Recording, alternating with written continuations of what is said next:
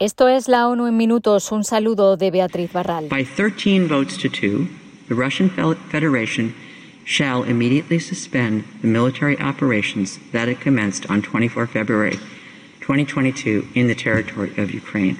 Por 13 votos a favor y dos en contra, la Corte Internacional de Justicia ha dictado que Rusia suspenda inmediatamente las operaciones militares en Ucrania. Para llevar el conflicto ante la Corte, Ucrania argumentó que Rusia ha malinterpretado la Convención para la Prevención y la Sanción del Genocidio, debido a que Rusia ha justificado la invasión a Ucrania en base a un presunto genocidio de la población en las provincias ucranianas de Donetsk y Lugansk. El tribunal se alineó con Ucrania y dictaminó que en principio es competente para juzgar el caso.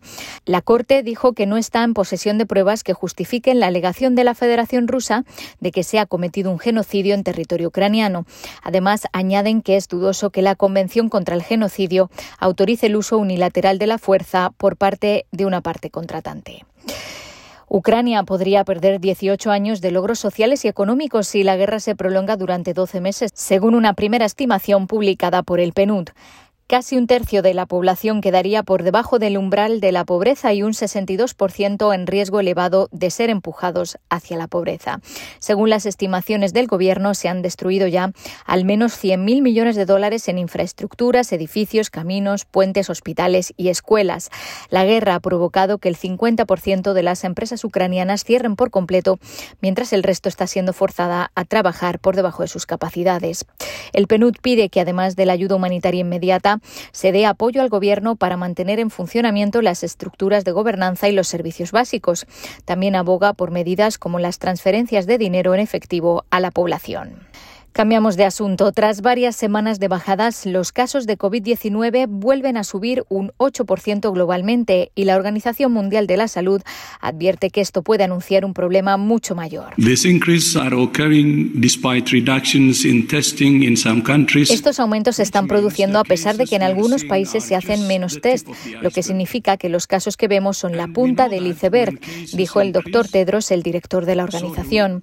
Sabemos que cuando aumentan los casos también lo hacen las muertes. Es de esperar que haya brotes y subidas de casos, sobre todo en áreas donde se hayan retirado las medidas de prevención.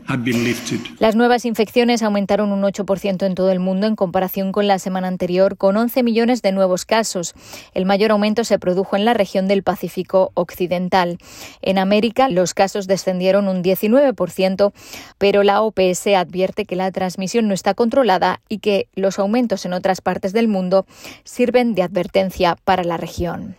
La epidemióloga María Van Kerkhoff dijo que la subvariante de Omicron BA.2 parece ser la más transmisible detectada hasta ahora. Esto se une a una gran cantidad de desinformación y a bajas tasas de vacunación en muchos países. El doctor Tedros concluyó que la pandemia no ha terminado y pidió a los países que sigan vigilantes.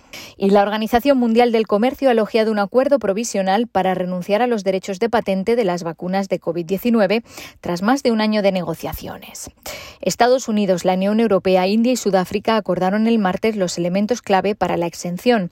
Ahora se necesita el respaldo de los 164 miembros de la OMC que toman las decisiones por consenso, por lo que el rechazo de un solo país podría bloquear el acuerdo.